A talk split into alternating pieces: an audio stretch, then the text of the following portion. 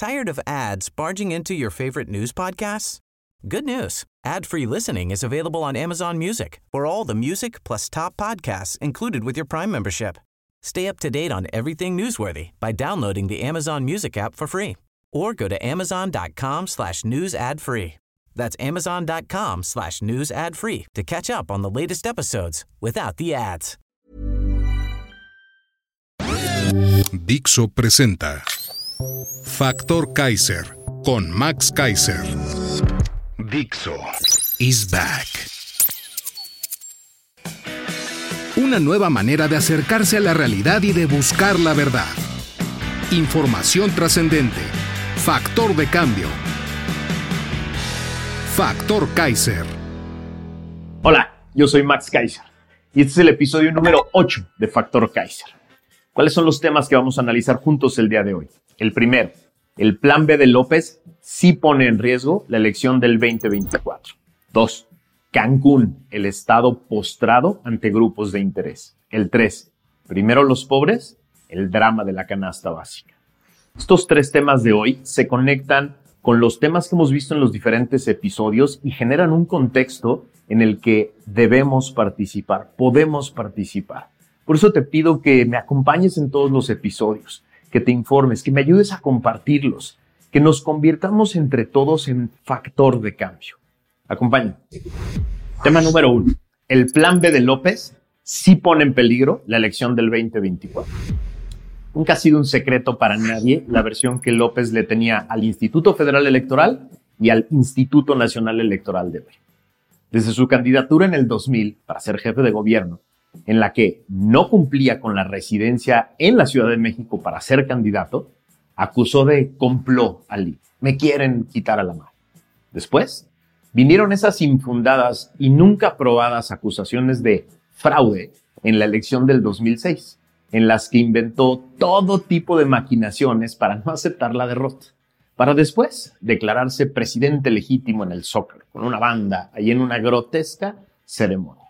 Después vinieron las elecciones del 2012, en las que volvió a acusar al INE de no fiscalizar adecuadamente a Peña, de no sancionarlo y de provocar su derrota porque el otro había gastado de más. Después, el nuevo pleito por el registro de Moreno, que estuvo plagado de irregularidades. Pretendieron registrar a miles de muertos, personas inexistentes, militantes de otros partidos, personas duplicadas. Y cuando se lo hicieron saber, otra vez, la víctima.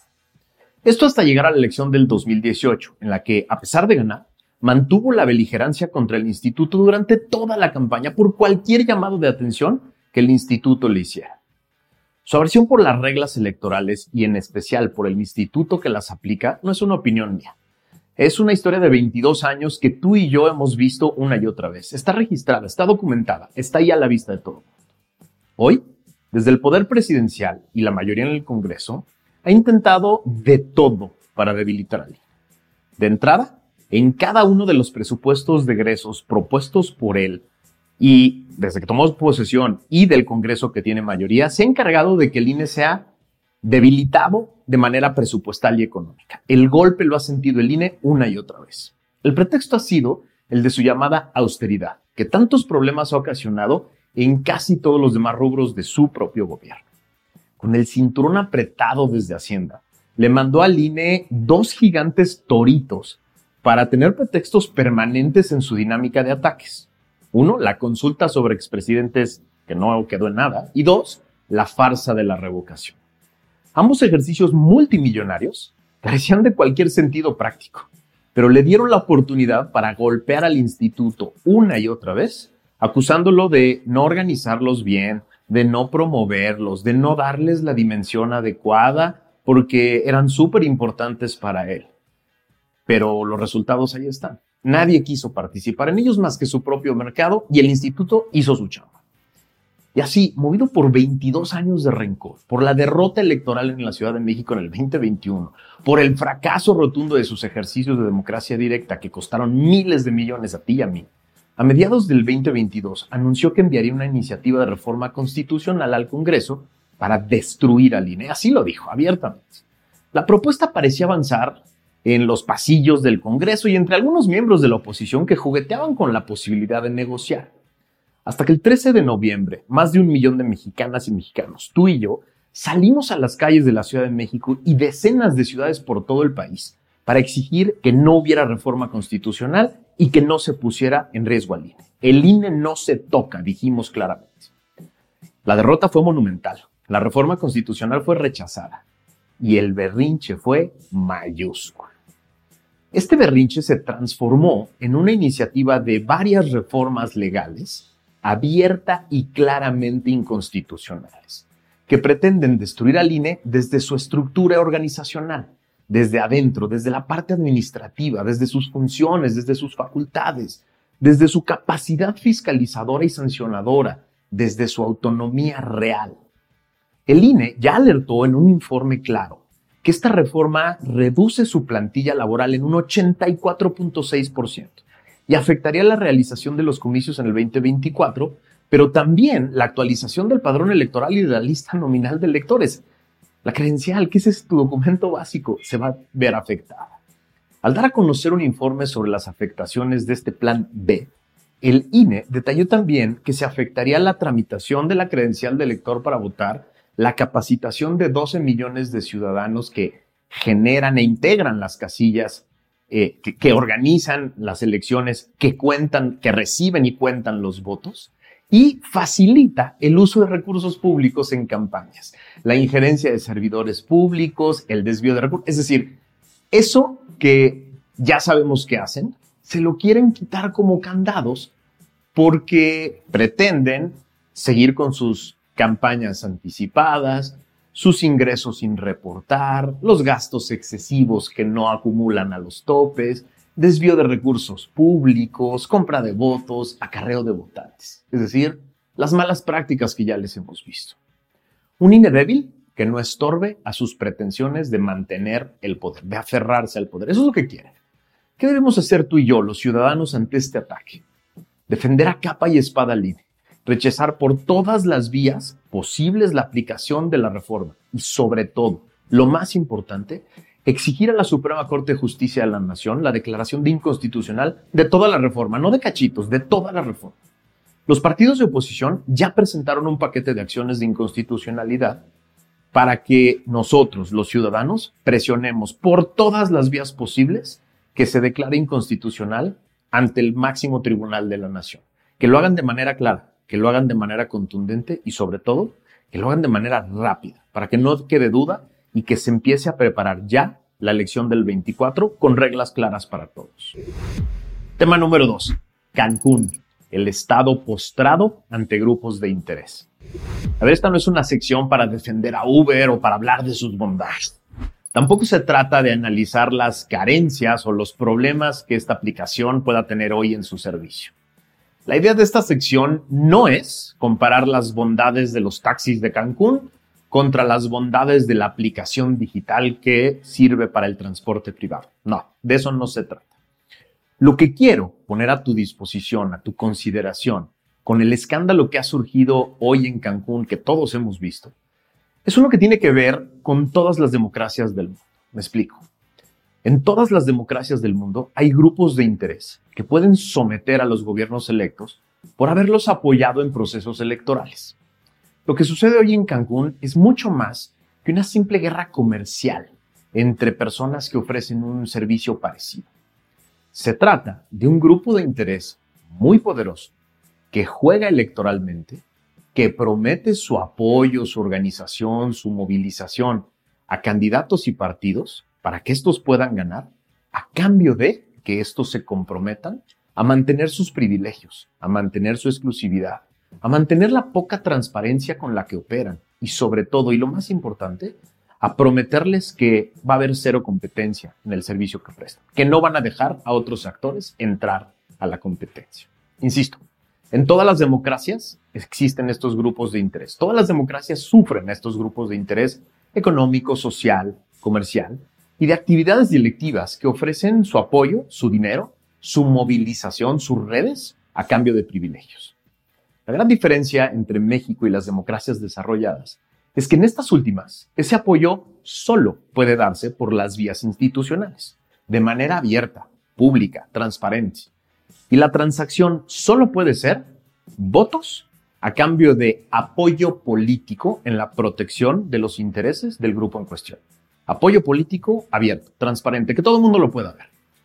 En esas democracias desarrolladas, cualquier ofrecimiento oscuro, cualquier delito, cualquier cosa ilegal que se prometa siquiera, se investiga eficazmente y se sanciona. Y acaba con carreras políticas de candidatos y de grupos completos y puede destruir empresas, a sindicatos y organizaciones enteras. Cualquier sospecha de haber aceptado votos a cambio de privilegios ilegales tiene consecuencias políticas, jurídicas y sociales. Esa es la gran diferencia. En México nos hemos acostumbrado a ver candidatos y partidos acercándose demasiado a líderes sindicales, sociales y empresariales para ofrecerles todo tipo de, de, privilegios que van más allá del apoyo político y del simple cabildeo. Y luego, ya en el gobierno, también nos hemos acostumbrado demasiado a ver cómo esos líderes y esos grupos que apoyaron en la campaña reciben todo tipo de contratos, concesiones, permisos, reformas a modo y privilegios extralegales derivados de esa cercanía que no debe permitirse con el poder. Lo que sucede hoy en Cancún es una alerta roja, una alarma a tiempo de lo que puede suceder en 2024 si dejamos al partido en el poder ofrecer beneficios ilegales a quienes los apoyan electoralmente. ¿Sabes cómo se hace mucho menor la influencia de estos grupos de interés? Con la participación masiva de ciudadanos libres e independientes que salen a votar. Tú y yo, los que no tenemos grupos de interés, los que no tenemos grandes apoyos, los que no queremos cabildeos especiales. Entre más individuos libres como tú y como yo salgamos a votar con nuestros propios intereses y nuestras propias necesidades, las nuestras y las de los nuestros, más pequeña se hace la influencia de impacto de estos grupos. Si tú y yo salimos a votar masivamente, estos grupos pierden poder. Tema número 3. Primero los pobres, el drama de la canasta básica. Primero los pobres fue uno de los lemas más importantes de la última campaña de López y de prácticamente todas. A ver, a pesar de que las etiquetas de izquierda y derecha están hoy para mí en los libros de historia, y muy poco tienen que ver con el pragmatismo electoral real de todos los políticos, el señor López siempre se ha autonombrado a sí mismo como político de izquierda, que lucha con los pobres y por los pobres. A ver, nadie le puede negar ni desconocerle su cercanía con las clases más desfavorecidas del país y el aprecio que le tienen. Y no es gratuito. Nadie ha recorrido más pueblos y más lugares olvidados que él. Nadie ha saludado de mano y visto a los ojos a las personas más olvidadas de México que él. Y quizá ningún político en la historia de este país les ha generado más esperanza a los más pobres de México. Esto debe reconocerse y debe decirse. El problema es que esa cercanía, ese discurso, fracasó rotundamente en la práctica, en el ejercicio de gobierno. Las cifras del Consejo Nacional de Evaluación de la Política de Desarrollo Social, Coneval, contradicen el discurso oficial. Estas cifras señalan que hoy 43.9% de la población, es decir, 55 millones de mexicanos, se encuentran en situación de pobreza. Esto equivale a un incremento de 3.8 millones de pobres, más que en 2018, y representa una ruptura completa con la tendencia a la baja que se mantenía desde el 2014. De los seis indicadores de carencias sociales que mide el Coneval, servicios de salud, seguridad social, calidad de la vivienda, servicios básicos y alimentación, la mitad empeoraron. La población en pobreza alimentaria pasó de 27.5 a 29.6 millones. El rezago educativo pasó de 23.5 a 24.4 millones. Y la población que no tuvo acceso a los servicios de salud, lo peor que ha pasado en este gobierno, pasó de 20.1 a 35 millones. El presidente dice que 7 de cada 10 hogares reciben recursos de al menos un programa social. La encuesta nacional de ingresos y gastos de los hogares del INEGI eh, en 2020 lo desmintió. Solo 29.7 de los hogares reporta recibir recursos. La población en pobreza general pasó de 49.9 en 2018 a 52.8 en 2020 y la pobreza extrema de 14 a 17. En 2016, el 77% de los hogares en pobreza extrema declaraban recibir por lo menos un programa social. En 2020 bajó a 43. Pero el drama más grave lo viven hoy en el costo básico de la vida, en lo que cuesta subsistir. Hace unos meses el presidente escogió 24 productos de subsistencia básica, de manera un poco arbitraria, y aseguró que se trataba de lo mínimo necesario para vivir. Ahí les van los productos. 1. Aceite vegetal, un litro. Arroz en grano, un kilogramo. Atún en aceite, dos latas de 140 gramos. Azúcar estándar, un kilogramo. Carne de res, un kilogramo. Cebolla blanca, un kilogramo. Chile jalapeño, un kilogramo. Carne de cerdo, un kilogramo. Frijol negro, un kilogramo. Huevo de gallina, un paquete de 18 piezas. Jabón de tocador, una pieza. Jitomates saladets, un kilogramo. Leche de vaca, 5 litros. Limón, un kilogramo. Manzana, un kilogramo. Plátano, un kilogramo. Pan blanco de caja, un paquete de 680 gramos. Papa blanca, un kilogramo. Papel higiénico, una bolsa de 4 piezas. Pasta para hacer sopa, un paquete de 220 gramos. Carne de pollo, un kilogramo. Sardina en tomate, una lata de 425 gramos. Tortillas de maíz de supermercado, 4 kilogramos. Y un paquete de zanahorias de 1 kilogramo. Me di la tarea de comparar producto por producto para saber cuánto costaba comprar esta canasta que supuestamente es de subsistencia básica en 2018 y cuánto cuesta hoy. Comprar esa canasta en 2018 costaba alrededor de 753 pesos. Cuatro años después, cuesta 1.242 pesos, más o menos. Esto con datos de la Secretaría de Desarrollo Económico de las Es decir, en cuatro años de este gobierno, esta canasta se encareció el 60%. Tú y yo lo hemos sufrido. Lo vemos en las cuentas del súper y en el pago de los servicios. La vida se ha encarecido para todo el mundo. Pero ¿te imaginas lo que representa para las familias más pobres de México? para las cuales este es todo su gasto, que en cuatro años la mayor parte de sus ingresos se vayan en un paquete que se encareció 60%, imagínate lo que representa para ellos. Te dejo dos preguntas. ¿Por qué el drama que viven los más pobres de México es también nuestro problema, aunque no estés en esa situación? Y dos, ¿qué tenemos que exigirle a los candidatos del 2024 para atender de verdad este problema. Trata de pensar en estas dos preguntas. ¿Por qué la pobreza también es nuestro problema aunque no estemos ahí? ¿Y cómo le hacemos para que de verdad enfrentemos este tema? Estos tres temas de hoy se combinan con los que hemos visto en las semanas anteriores. La idea es que juntos vayamos creando una biblioteca de temas que entendemos, que podemos utilizar, que podemos manejar, que compartimos con todos, porque así tenemos la capacidad de convertirlos en parte de la agenda pública, en obligar a los partidos a poner sobre la mesa soluciones reales a estos temas. Por eso te pido que me ayudes a compartir esto, que me ayudes a difundir esta información por todos lados, para que la conversación se vuelva más sofisticada, para que cada uno de nosotros se vuelva factor de cambio, para que no sean los grupos de interés y los partidos políticos con sus propios intereses generando la agenda que ellos quieran. Tú y yo podemos influir en lo que sucede en las elecciones del 24. Muchas gracias por haberme acompañado.